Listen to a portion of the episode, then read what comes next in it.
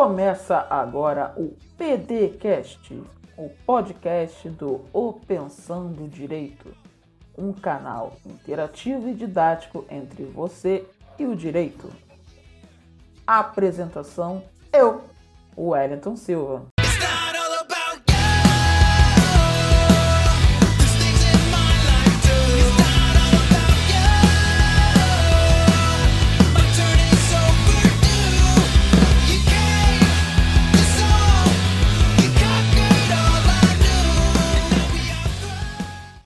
Falando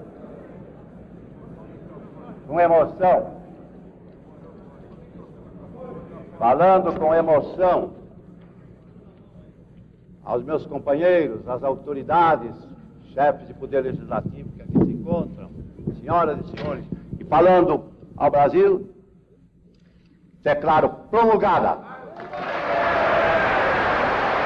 o documento da liberdade, da dignidade da democracia, da justiça social no Brasil. Que Deus nos ajude que isto se cumpra.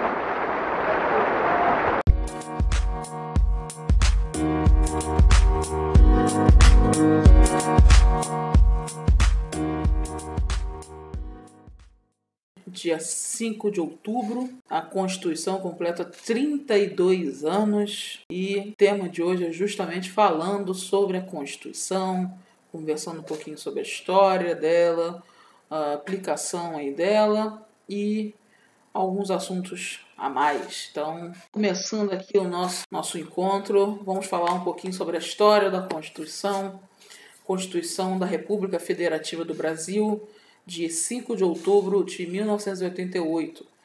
Ela é o texto base que determina os direitos e os deveres dos entes políticos e dos cidadãos do nosso país. Ela foi escrita durante o processo de redemocratização do Brasil, após aí o fim do regime militar, sendo conhecida por, por isso como a Constituição Cidadã. Ela foi resultado de um amplo debate que se estendeu aí durante mais de um ano e simbolizou o início de uma nova república. Os debates para a realização de uma nova constituinte aconteciam em diversos grupos da oposição durante os anos finais da ditadura. Na década de 1970, quadros importantes da política brasileira já debatiam a questão que também era abraçada por diversos intelectuais do país.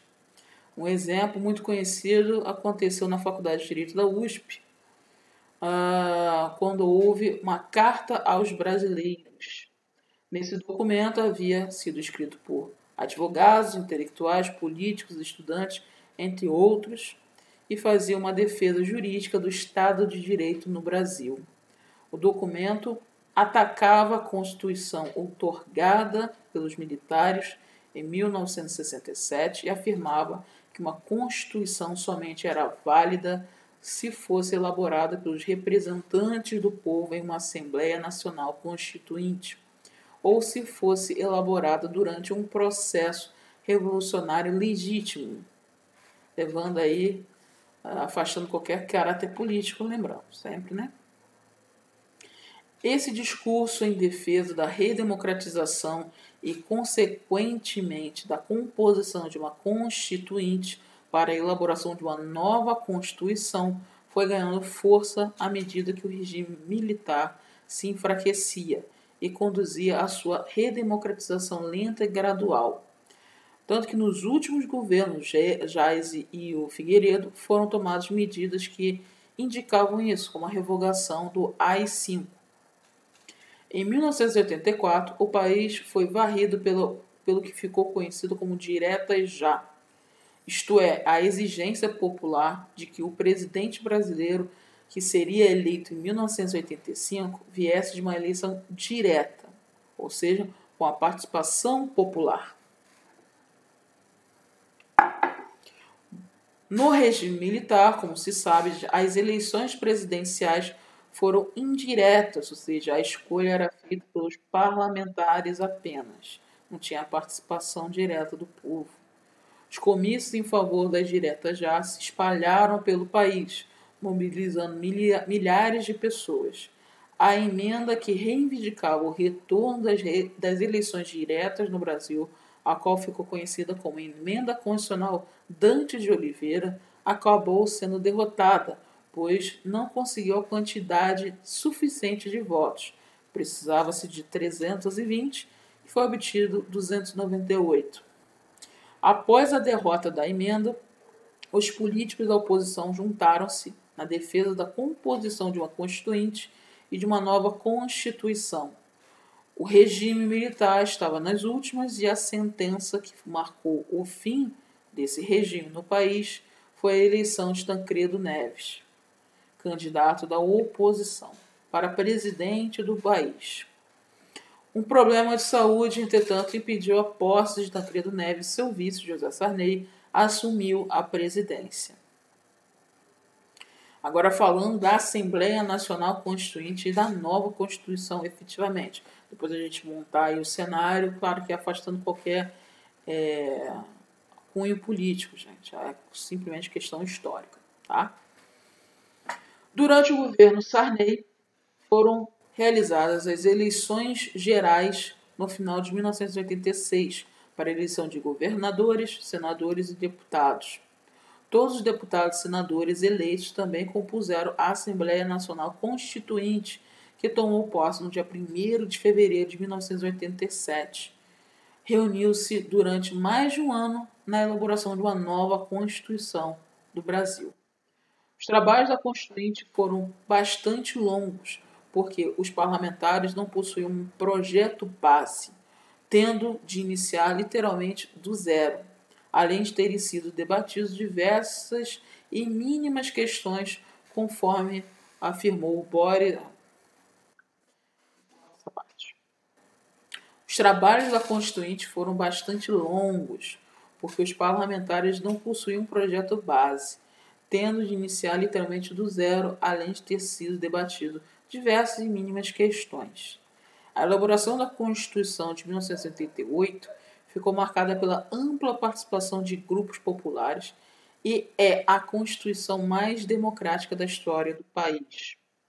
A Assembleia Constituinte contou ao todo com 559 congressistas e uniu esforços no sentido de organizar uma nova Carta Constitucional que estru estruturasse as bases para a implementação de um regime democrático no Brasil. O texto produzido do debate realizado pela Constituinte foi considerado bastante avançado nas questões que abarcavam abarcam os direitos dos cidadãos e das minorias existentes no país na época. Uh, isso foi resultado de uma ampla mobilização social, a qual teve participação ativa no processo de elaboração da Constituição. A participação popular ocorreu a partir da atuação de associações, comitês pró-participação popular, plenários de atividades, sindicatos, entre outros. Apesar dos diversos avanços que aconteceram com a Constituição de 1988, sobretudo nas questões relacionadas aos direitos sociais, ela também manteve entraves na nossa sociedade. Lembrando que, assim, refletia à sociedade da época, apesar de todos os elogios que, é, que são feitos à Constituição de 88, que ela seja mais, mais democrática, mais avançada, ela não deixava de refletir em diversos pontos a sociedade da época, que ainda se atinge hoje, ainda se atende-se hoje, principalmente com a modulação dos efeitos da Constituição. Tá? Mas isso é um assunto mais para frente, em outra, outro encontro tá?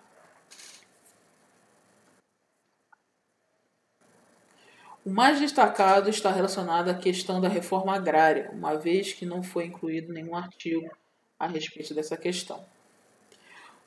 Sobre o fracasso dos congressistas em acrescentar algo sobre a reforma agrária, ah, essa parte eu vou pular. Pula. O texto final da Constituição foi aprovado por Ulisses Guimarães, pres... O texto final da Constituição foi aprovado por Ulisses Guimarães, presidente da Constituinte, e promulgado no dia 5 de outubro de 1988, contendo 250 artigos e é a maior Constituição elaborada na história do Brasil, inclusive estando em vigor até hoje. O texto final da Constituição foi aprovado por Ulisses Guimarães, presidente da Constituinte, e promulgado no dia 5 de outubro de 1988, contendo 250 artigos e é a maior Constituição elaborada na história do Brasil, vigorando aí há 32 anos.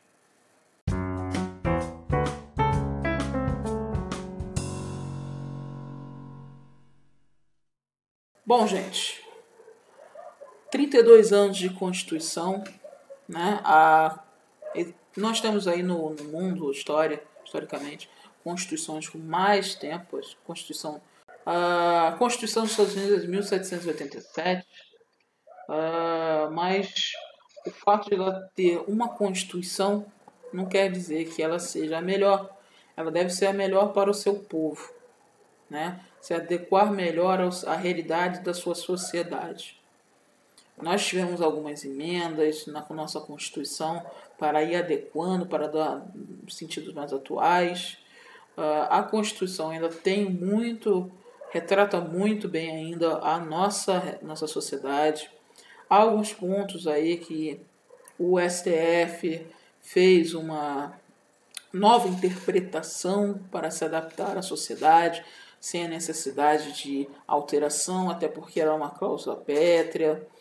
Então houve uma modulação dos efeitos, uma modulação da interpretação mas visando aí uma, uma interpretação mais atual da sociedade, né? Mas isso aí é ativismo judicial, a gente isso aí é algo que a gente pode tratar em outra. Já foi tratado no Instagram, mas pode ser tratado em uma outra oportunidade. Hoje é muito mais trazer essa, essa questão histórica, uma questão falar um pouquinho da Constituição, tá? Falar da necessidade do povo ter conhecimento da Constituição. É, no meu, na minha visão, eu falo por mim, aqui eu falo, estou falando por mim, não estou falando pela, pela família pensando direito, mas eu falo na minha opinião, mas acredito que a família também tenha talvez um pouco dessa opinião. Eu acredito que determinado o, povo não precisa ser especialista em direito. Especialistas em direito somos nós, advogados, pesquisadores, professores.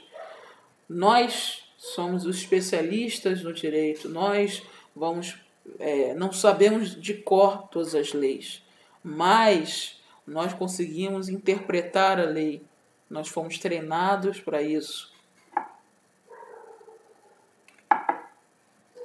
Nós fomos treinados para interpretar a lei, né? treinados para interpretar usando as fontes do direito, correto? Mas, ao meu ver, o povo ele tem que conhecer os seus direitos, mesmo os mais, principalmente os mais básicos, os básicos, a Constituição. O povo deveria saber a Constituição, o povo deveria ter acesso à Constituição, o povo tem que saber quais são os seus direitos, quais são os seus deveres. Eu acredito que o povo deve conhecer o seu direito constitucional, o seu direito de consumidor, o seu direito trabalhista, criminal, até porque ele não pode cometer crime, e conhecer um pouco de direito civil. Um pouco, é claro que o direito civil é muito extenso, tem coisas ali que realmente você não tem como é, ser especialista. Mas o direito à personalidade, os direitos, é, é, parte geral do direito civil, eu acho que o povo deveria ter conhecimento.